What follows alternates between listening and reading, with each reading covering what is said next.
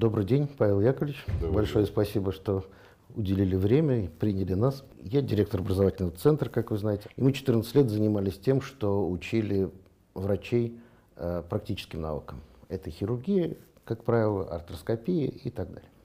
Но, к сожалению, моя иллюзия, которая раньше была о том, что чем больше врачи будут уметь, знать, разбились о статистические вещи, такие, когда э, удовлетворенность пациентов оказалась, как бы, так сказать, ниже ожидаемой, мягко скажем.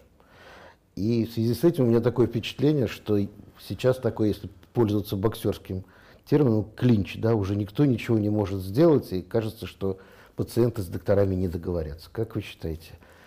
Слушайте, ну на самом деле действительно есть проблемы, проблемы эти существуют давно, они назрели, скажем так, да, и э, эти проблемы придется решать рано или поздно. Другой вопрос, что не назрела ли вообще революционная ситуация, да, когда верхи не могут, а низы не хотят, да, то есть э, по сути э, мы сейчас имеем очень близкую к этому историю, связана она в, первую очередь с медицинским образованием, глобально. Медицинское образование в России сконцентрировано на, на навыках, э, причем даже не совсем так. Я бы сказал, что медицинское образование в России вообще сконцентрировано на теории медицины, а не на практике. Да? Но сейчас потихоньку смещается к навыкам, но при этом мы хорошо знаем, что а, пациент не способен оценить качество оказываемой ему помощи. И не способен человек никаким образом. То есть он способен оценить только грубые исходы, выздоровел, а, умер, улучшился, ухудшился, но по факту дать точное понятие того, что вот хорошо или плохо его лечили, он не может. Почему? Это вообще сложно оценить. Например, Человек болеет онкологическим заболеванием, ему проводят химиотерапию, в итоге он умирает. Хорошо лечили его или плохо? Да, э, пациент не способен оценить, родственники пациента не способны оценить, хорошо его лечили или плохо.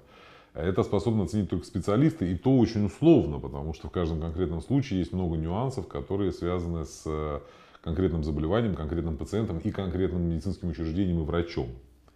Э, и ровно по этой же проблеме пациенты способны оценить только сервис. То есть то, что происходит вокруг лечения. Как и при оказании любой другой услуги, э, мы сталкиваемся с тем, что медицина э, оценивается потребителями ровно так же, как, не знаю, рестораны, как э, химчистки и так далее. Да, ровно по тому моменту, как с потребителем пообщались, как потребителю улыбнулись и как потребителю объяснили все, что с ним происходит. А, как бы нам не хотелось отодвинуть медицину от сферы услуг, в итоге оценка идет именно отсюда. А, более того, а, как и давно изучено, например, в США, опыт пациента, удовлетворенность пациента – это разные понятия. И patient success, сейчас еще есть такое понятие, успех пациента. Да? Это очень важно с точки зрения лечения, с точки зрения эффективности лечения – Э, приверженности пациента к лечению, так называемой комплаентности. Проблема заключается в том, что мы это хорошо понимаем, но в России этот вопрос не изучен. А экстраполировать, то есть переносить данные э, американских, европейских исследований на Россию не всегда правильно, потому что у нас есть достаточно серьезные ментальные различия, как у врачей, так и у пациентов. И в связи с этим возникает куча противоречий, которые, казалось бы, не должны возникать, вроде как все же изучено, вот есть исследование, вот оно, пожалуйста, применяйте, берите, а нет, не работает. Точнее, работает не всегда. Как показывает практика, например, американцы достаточно не, в общей массе довольны своей медициной. А при этом мы видим, что э, граждане бывшей России, которые мигрировали в США, да и в Европу, э, катастрофически недовольны американской и европейской медициной, приезжают лечиться в Россию. Я регулярно читаю на форумах и обращаются ко мне какие-то люди, знакомые, мало знакомые, что вот посоветуйте, мы живем в Канаде, нам надо срочно приехать обследоваться в Россию, потому что здесь вот вообще нет медицины, да. А мы здесь сидим и думаем, блин, э, вся же медицина там, здесь же ничего нет на самом деле. Это к вопросу об экстраполировании опыта американского или канадского или французского на Россию. При этом есть обратный процесс – когда пациенты, которые лечатся в России неуспешно, едут лечиться на Запад и стараются получить там то, чего не получили здесь.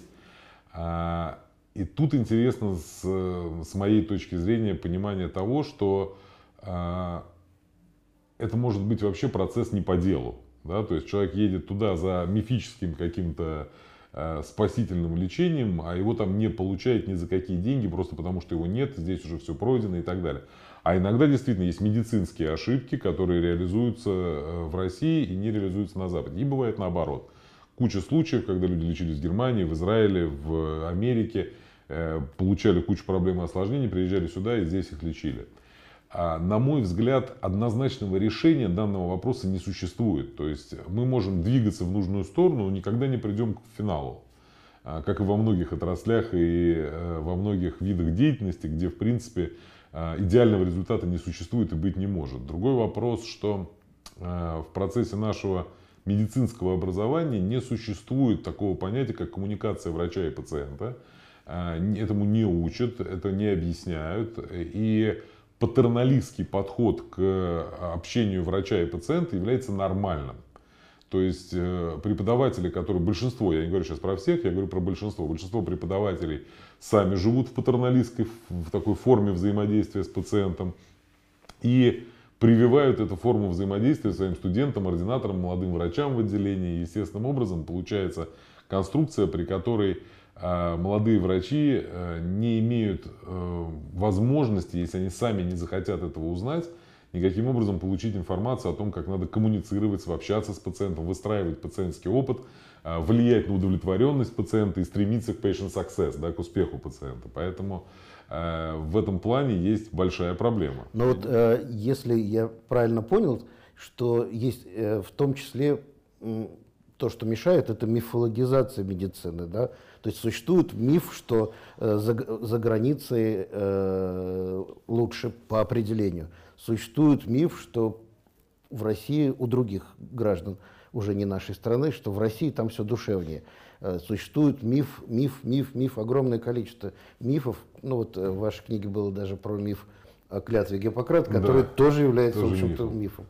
А, на самом деле мифологизация нашей жизни это вообще катастрофическая проблема. Опять же, нам с ней никогда не удастся расстаться, поскольку э, мифологизация это следствие всего лишь одной проблемы. Э, это низкого качества критического мышления. Да? И э, как показывает практика, критическому мышлению нас тоже не учат. Да? И нету э, такого, ну то есть практически не учат, есть отдельные, опять же, какие-то школы, там, кружки и так далее, критического мышления. Но Суть заключается в том, что даже, наверное, не так надо сказать. Надо, сказать, надо признать, что не все люди одинаково умные, во-первых. Это как бы... Э, даже больше, наверное, сказать, что большая часть людей не умны в глобальном смысле. И мы это хорошо знаем, потому что ну, гениев вообще единицы, да, просто умных людей, там, может быть, десятки и сотни, э, обычных тысячи, миллионы а глупых миллиарды, да, ну ничего с этим не поделаешь, это такая как бы структура. Опять же, кого считать умным, кого считать глупым, достаточно сложный формат определения, потому что кто-то может быть умным в бытовом плане, но совершенно, там, не знаю, плоскоземцем э, в отношении э, существования Земли, науки и так далее. А, что касается того, что мифологизация действительно влияет, очень интересный момент, на мой взгляд, в этом формате, э, это вакцинация от ковида где не просто есть катастрофическая, вылезшая наконец на поверхность катастрофическая проблема антиваксеров в России, ну и во всем мире, да, которые активно очень э, противодействуют вакцинации по всем возможным фронтам. А здесь есть несколько самых, самых интересных, я считаю, вообще с точки зрения антропологической э, и медицинской и какой угодно, можно написать десяток диссертаций, в том числе и докторских, на основании вот этой вакцинации от ковида, потому что произошли какие-то совершенно фантастические процессы. И когда наблюдаешь за ними со стороны, это просто очень весело, в кавычках, да, потому что, если мне было так грустно, но это вскрывает какие-то глубинные проблемы, это и антивакцинаторские движения в России и во всем мире, они существуют, и э, вот эти вот псевдовакцинации в России, которые активно цветут и пахнут, мы про них знаем, мы не знаем, что происходит в других странах СНГ, в Европе, возможно ли получить искусственный сертификат и так далее. А коррумпированность медработников, которые активно помогают э, людям получить э, фальшивые сертификаты и считают это нормой. А люди, которые считают это нормой и не парятся на эту тему совершенно в массе, то есть как общество, то, что было бы невозможно, там, не знаю, в Израиле или в Америке или в Швейцарии, для России является просто таки вариантом нормы, да, и никто не подозревает, что это грубое нарушение закона. И этики, в том числе медицинской. Вообще проблема этики, да, в отношении а, коммуникации не только прямых между врачом и пациентом, а между врачом и обществом, врачом и социальными сетями, врачом и социальными группами. То есть это огромная этическая бездна, я бы сказал. Это проблема государства и медицины, государства и населения с точки зрения информирования как по заболеваемости, да, когда мы видим, что 800 умерших э, не превышает э, никаким образом. Возвращаясь к вопросу пациентского опыта и коммуникации, это также вскрыло очень интересные процессы, например, предыдущие в Европе, когда а, большое количество жителей Восточной Европы, которые ненавидят Россию а, наследственно, генетически, как э, правоприемника Советского Союза, вдруг захотели вакцинироваться спутником. И это, конечно, на мой взгляд, совершенно фантастически странная история, которая показала тоже, что пациентский опыт в Европе тоже достаточно странный. И не все довольны, так как это декларируется. И, может быть, тоже есть проблема со статистикой. И опять же, задавая вопрос, э, проводя такие исследования, э, их чаще всего проводят врачи и работники около медицинской сферы. Мне кажется, что все-таки э, эту конструкцию нужно отдать социологам, потому что врачи изначально, что называется, biased, да, или biased, то есть подвержены определенной ошибке в восприятии как позитивного, так и негативного смысла отношения пациента к медицине. А в России, несомненно, есть катастрофа, связанная с э, демонизацией профессии врача. Эта демонизация идет давно. Э, связана она с очень простой, на мой взгляд, проблемой, э, причем несколькими проблемами. Первая проблема политическая, что очень удобно сливать народное недовольство через белые халаты. Это прям очень удобно и всегда вызывает у людей много эмоций. Э, это смерть, это тяжелые болезни, это всегда вызывает очень такую ситуацию эмоционально высокого уровня. И естественно, что всем очень нравится туда канализировать э, какие-то неправильные... Это не страшно, по крайней мере, быть да. мужественным по отношению просто к врачу, да, это чем такая... пытаться посмотреть чуть выше. Да, да, да. Это такая простая конструкция. Ее, естественно, красиво политтехнологи используют для того, чтобы канализировать вот это вот недовольство масс. Это СМИ, безусловно, которые сами по себе очень легко и просто жареные факты э, красиво преподносят. Ну вот из последнего мне очень понравилось, что э, режиссер известный, не будем называть фамилию, отвлечен, отключен от всех систем жизнеобеспечения. Э, и заголовок, ну это, это называется искусство заголовка, да, заголовок звучит так, как будто все врачи Э, закончили жизнь известного режиссера, хотя на самом деле он выздоравливает, да, то есть его отключили от системы жизнеобеспечения, и он пошел на поправку. Такая же история была недавно, что во Франции разобрали на органы усыновленного э, в России ребенка. Потому что ребенок усыновлен был 15 лет назад, э, покончил жизнь самоубийством, мозг умер, и родители приняли решение, как, скажем так, полноценные опекуны со, с их слов, что подросток был не против, хотя его на самом деле никто не должен был в этой конструкции спрашивать. А, опять же, искусством заголовка превратилось в жареный факт, который, опять же, выстрелил и в сторону, позитивно в сторону закона Димы Яковлева, негативно в сторону врачей-убийцы, ну и так далее. Негативная коннотация, вот слово какое хорошее вспомнил, да, она существует в общении СМИ и врачей многие-многие годы.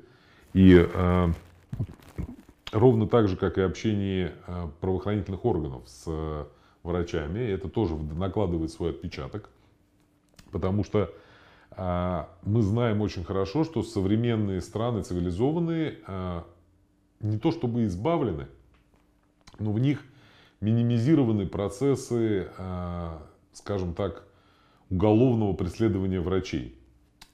Связано это с многими факторами, историческими и а, политическими и а, культуральными и какими угодно.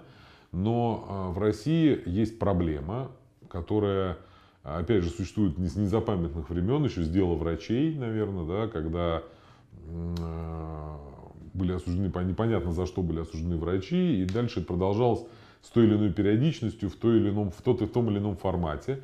Врачи всегда обладали неким странным статусом в России. И Именно поэтому еще очень сложно экстраполировать, э, опять же, опыт пациента американского или европейского на Россию. Здесь, наверное, ближе всего турецкий пациент, потому что там э, тоже близкая система.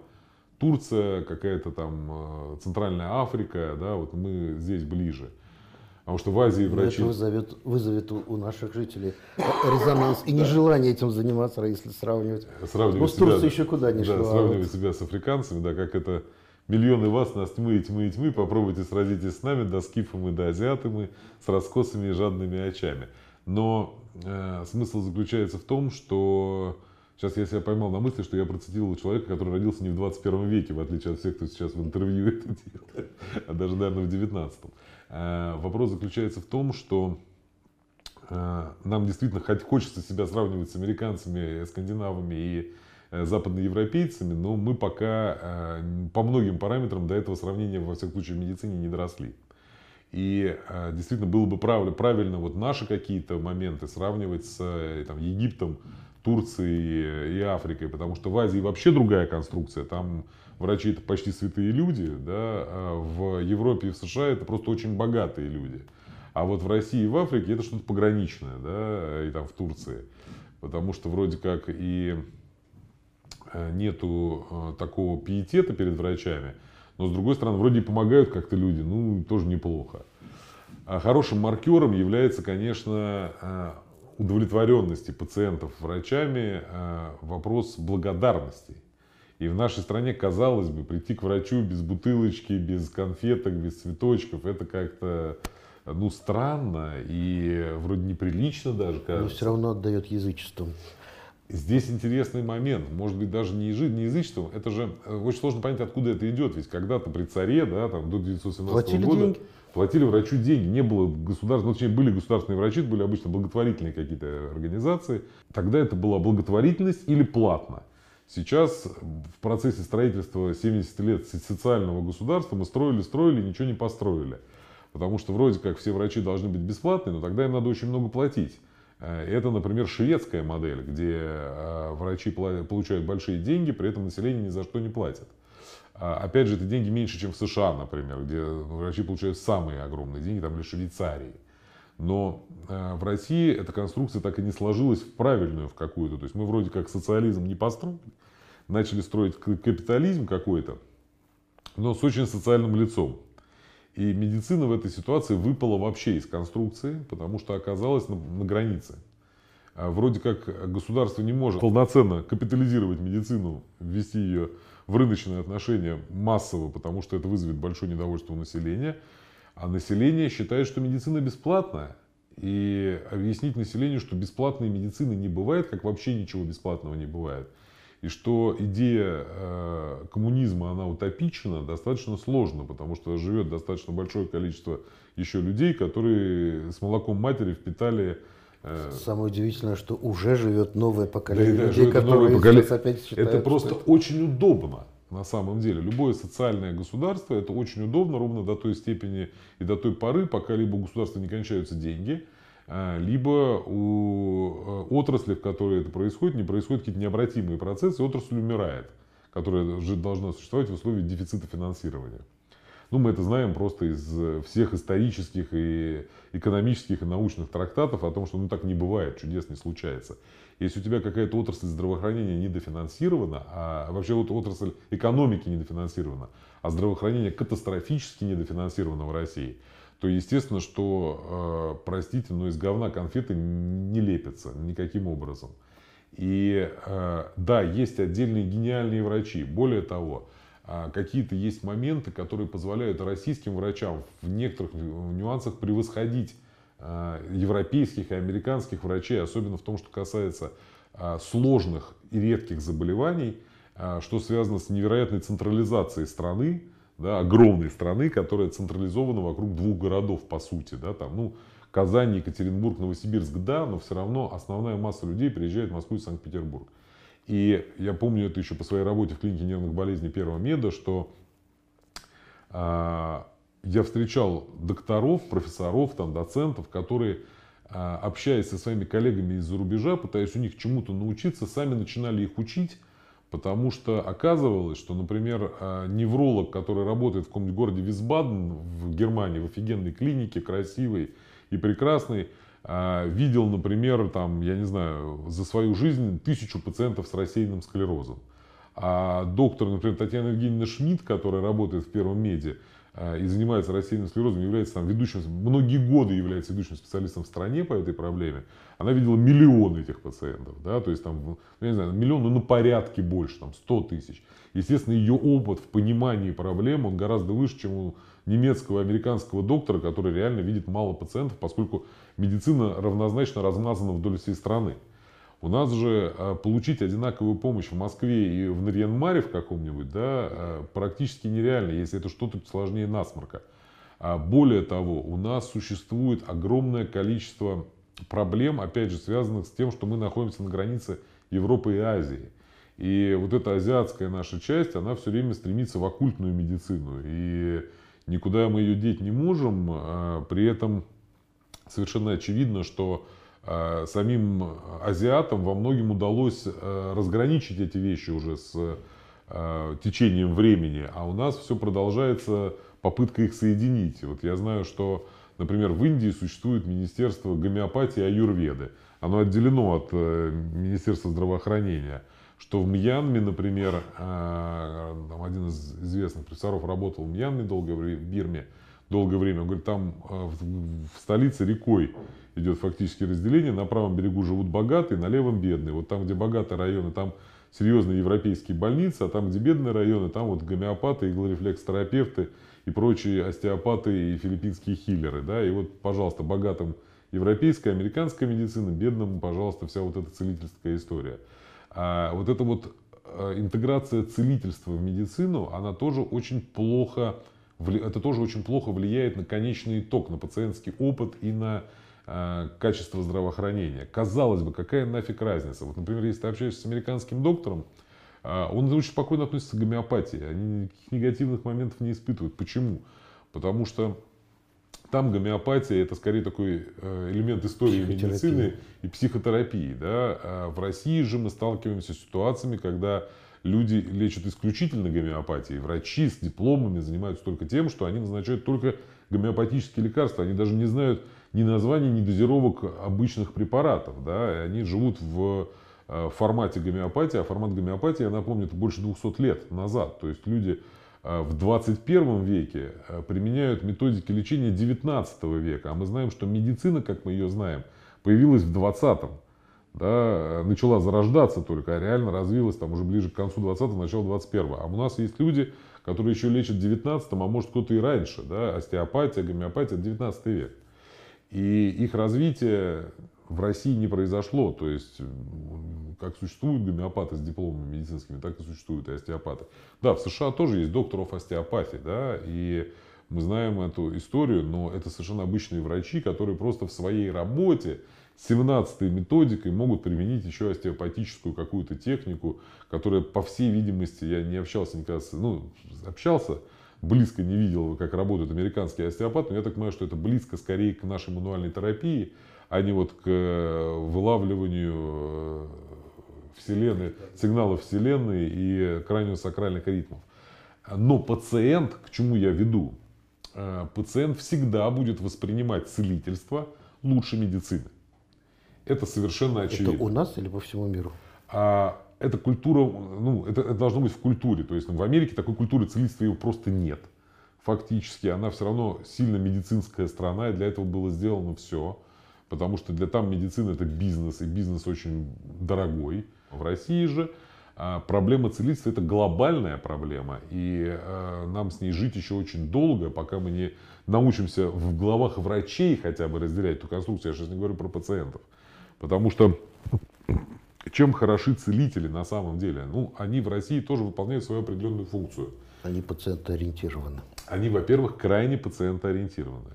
Во-вторых, они выполняют ту функцию, которая на долгие годы была нашим э, э, прошлым строем э, приведена в крайне демоническую форму, то есть они выполняют некую функцию службы психологической поддержки.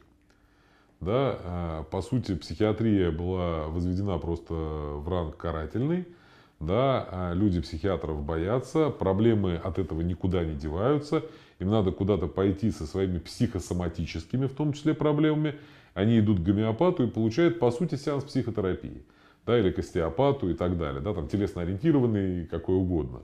Вместо того, чтобы обратиться к специалисту дипломированному, который бы им помог э, без всякой гомеопатии и возможных вариантов пасов с энергиями, они идут к тем, кто сопровождает свою психотерапевтическую коррекцию некими ритуалами. В этом плане, конечно, это здорово, потому что целые поколения людей получили психотерапевтическую помощь вот от этих вот прекрасных целителей. Но э, плохо это хорошо сложно оценить, тем не менее они получили отличный пациентский опыт. Да? Если вы спросите людей, если у них недовольны гомеопатами, их будет очень мало. Э, как показывает практика, это тоже объяснимо и объяснимо еще и народом. Да? Если я правильно помню, все-таки фраза «А кто не, не ошибается, только тот, кто ничего не делает, она более-менее народная. Да? То есть нет какого-то конкретного автора, хотя могу ошибаться. Хотя, потому что что-то делаю, да? э, предполагаю. Но э, смысловая нагрузка именно в этом. Они не ошибаются. Да? Как говорится, гомеопатия невозможно отравиться, и в ней можно только утонуть. То есть вот э, здесь ровно такая проблема, и так же, как с остеопатией. Если ты не трогаешь человека, то не можешь ему навредить. Единственный вред, который возможен, это что-то пропустить, пропустить какую-то серьезную болезнь или серьезное заболевание. И вот здесь уже граница безумия конкретного человека, который этим занимается. То есть способен ли он вовремя спохватиться и отправить к реальному врачу, да, то есть отпустить вот эти деньги, которые к нему сами приходят и с удовольствием ему отдаются, или не способен. То есть э, те, кто не способны, это, конечно, абсолютное зло. А те, кто способен, это минимальное зло. Да? То есть они зачастую являются входными воротами, если они неплохие врачи, я знаю среди них неплохих врачей. Они могут вовремя оценить ситуацию, когда она из психотерапевтической стала соматической, и быстро-быстро отправить человека к хирургу, к терапевту, к ревматологу и так далее. А продолжая, возможно, поддерживать с ним какие-то там гомеопатические контакты. Э, и вот этот пациентский опыт, конечно, стоит перенимать реальной медицине, потому что э, вся фишка этого опыта, она в общении. Да, это та же самая коммуникация. И обычно сеанс гомеопата это час, да, прием гомеопата, а прием к доктору в поликлинике 12 минут. И, и там еще подробно рассказывают, что же с человеком будет происходить. Этого не будет на самом деле происходить, но э, там... Очевидно, это, это, это общение, понимаете. На самом деле как показывают, опять же, исследования, во время врачебного приема важны первые 3 минуты и последние 2 минуты. А, при этом прием может длиться 5 минут, да, ну 6, хорошо. А, если все, что происходит в промежутке, никакого критического значения не имеет, но имеет значение скорее тон и невербальное а, общение, да, потому что человек, приходя в поликлинику, видит замученных э, жизнью Э, и 12 минутами приема выгоревших врачей, которые э, рявкают, говорят, следующий, э, занимаются вместо медицины выписыванием лекарств или какой-то социальной функцией, не лечат людей они на самом а деле. насколько возможно изменить этих врачей? Или это уже все безнадежно? Я считаю, что здесь сложный вопрос, понимаете, опять же, ну, изменить, изменить можно того, кто хочет меняться, во-первых. А, как мы знаем, да, невозможно изменить человека, который не хочет перемен. Изменить можно человека, который хочет поменяться. Я знаю огромное количество врачей, которые не хотят меняться и считают, что они вообще боги медицины. Хотя их знания и умения морально устарели лет на 30. Но ведь есть еще такая часть и пациентов, так называемых, ну, я так называю, профессиональные пациенты, которые тоже не хотят выздоравливать. Ох, это очень интересная конструкция. На самом деле здесь все еще сложнее. Значит, а, на самом деле пациенты тоже бывают умные и глупые. И а, каждому хорошему врачу хочется работать с умным пациентом но не всегда получается. Да, и вот это очень большая проблема на самом деле. А, поскольку критическое мышление в стране, в принципе, у врачей в частности развито плохо, ну и пациентов, соответственно, тоже, то возникает огромное количество странных историй, которые э, нигде, наверное, в мире больше возникнуть не могут. Мы в этом плане тоже уникальны, потому что у нас бывают совершенно уникальные э, случаи в врачебной практике, когда, казалось бы, по всем канонам правильное поведение врача вызывает дикий негатив у пациента. Причем а, вот эти пациентские группы, у которых правильное поведение врача вызывает дикий негатив, они могут быть огромны. Э, я не говорю уже про то, что мы каждый день получаем жалобы так или иначе. Э, и огромное количество этих жалоб именно на сервис, а не на качество медицинской помощи, там 95% на сервис. При этом, что интересно, а, чаще всего они прямо противоположны друг другу.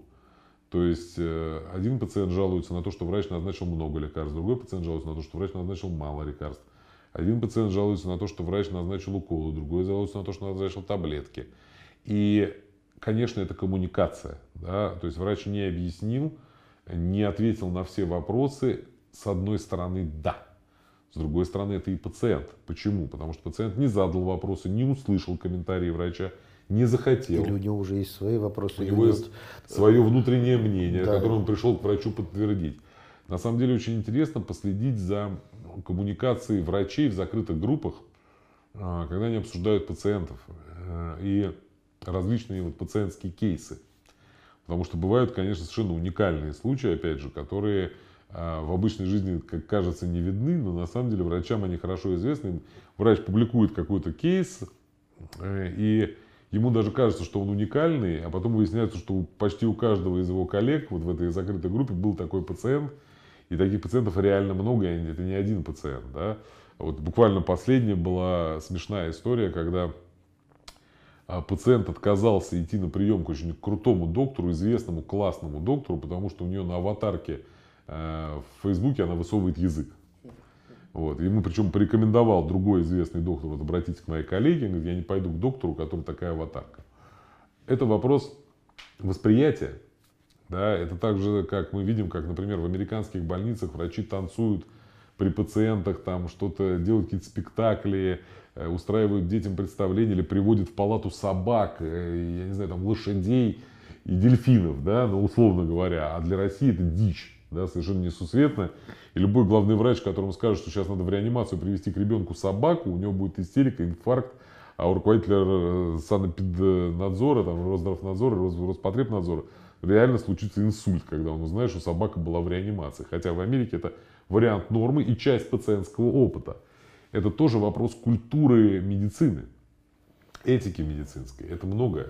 Да, абсолютно согласен. Но вот учитывая, что э, отношения сейчас почти боевые, военные между пациентами и врачами а, обоюдно, в военное время существует некое министерство пропаганды, да? То есть есть ли необходимость, возможно, со стороны врачебного сообщества создать все-таки как бы легитимный канал информации? Слушайте, это здорово, вообще классная история, э, вообще, вообще гениально, не работает.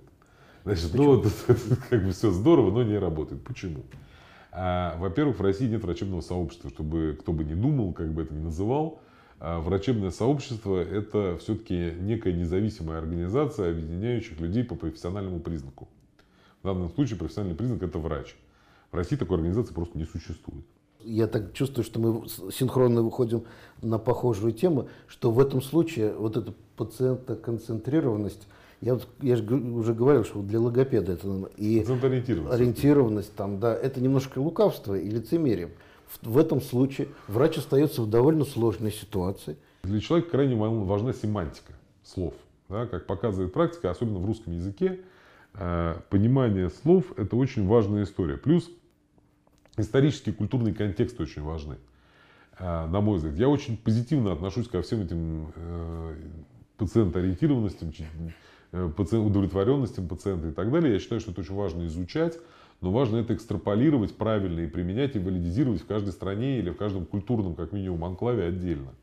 Потому что, например, для мусульман это будет одна история, а для христиан или иудеев другая, а для буддистов вообще третья, они относятся к этому очень спокойно, умерла так умерла, как бы, да, здесь э, никакой проблемы нет. Вот про это почему-то часто забывают, что не, всем, не со всеми надо одинаково коммуницировать. Но здесь, э, возвращаясь к семантике, да, в русском языке очень четко обозначена основная, например, проблема, с которой обращаются к врачу. Это боль. Да, больница, больной, больничный и так далее. А, то есть семантика четко обозначает, куда движется конструкция. Вот э, семантически все эти слова, они для русского языка э, не очень э, подходящие. Ну, пациент же тоже так себе, если перевод кто-то знает. Пациент это вообще смешная история. Я на лекциях обычно спрашиваю врачей, я говорю, как хорошо, правильно, пациент или клиент? Все говорят, пациент. Я говорю, ну смотрите, на самом деле мы только что с вами вот обсудили, что в процессе коммуникации от патернализма надо избавляться – а пациент это чисто патерналистский термин на самом деле. Да? А клиент это наоборот термин равноправный. Просто на всякий случай, если смотрят люди, Да. пациент это терпящий, страдающий. Ну, я вообще это люблю переводить терпило. Терпило, да, Да, это совсем. потерпевший, Это очень терпило, российский, да. Российское такое, всем понятно, понятийное. А, так вот, мне кажется, что э, мы не, не пришли к термину, который э, в России был бы понятен и врачам, и пациентам. Потому что для врача пациент-ориентированность, пациент-центричность – это и опыт пациента и пациентский успех – это совершенно бесполезные слова. Они на данный момент не воспринимаются ухом врача. В первую очередь потому, что врач не говорит на английском. И применить их в собственной практике и в собственной жизни им тяжело. Они не, не знают, что это, не знают, как к этому подойти, с какой стороны. Их этому не учат.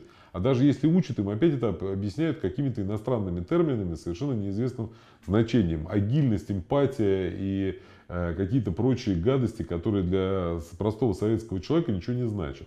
Это врачи тоже так, извините, а- а- отзываются, когда про своего главного врача, опять наш вернулся из учебы, мы половину его речи гуглим сейчас сидим, да, потому да, что да, потому что ничего не непонятно. понимаем. Вот это о том и речь, что люди не способны, в том числе и во врачебном сообществе, вменяемо коммуницировать друг с другом, с подчиненными, с начальством и так далее. А, Но мне кажется, что вот сейчас в процессе, на самом деле, честное слово, в процессе разговора, а, ну это настолько логичная конструкция родилась, что а, о чем нужно говорить на самом деле. Я думаю, что на этом мы можем закончить нашу дискуссию, или там мой монолог на самом деле. Нам надо говорить не о пациентоцентричности, не об опыте пациента, не о пациентоориентированности, не о пациентском успехе, а надо говорить о взаимоуважении врачей и пациентов. А взаимное уважение, оно, на мой взгляд, является вот той точкой, на которой могут сойтись интересы и врача, и пациента. Если пациенты начнут уважать врача, к которому они приходят, а врачи начнут уважать пациентов, которыми они, э, которых они лечат, которым они помогают, э, с которыми они взаимодействуют ради успеха их совместной операции, направленной на здоровье пациента, на благополучие врача, финансовое в том числе, если это все будет ос- основываться на взаимном уважении, то в таком контексте мы сможем построить красивую медицину светлого будущего, мне кажется. Я согласен абсолютно. Спасибо большое, Павел Яковлевич. Не исключено, что сегодня зародилось новое медицинское движение, как раз очень специфическое, очень конгруентное для Российской Федерации и стран. Особенно конгруентное. Да, Конгруентное движение взаимного уважения в Да. медицине. Я считаю, так и надо вполне вероятно. Я с подавляющим большинством ваших мыслей согласен. Спасибо огромное.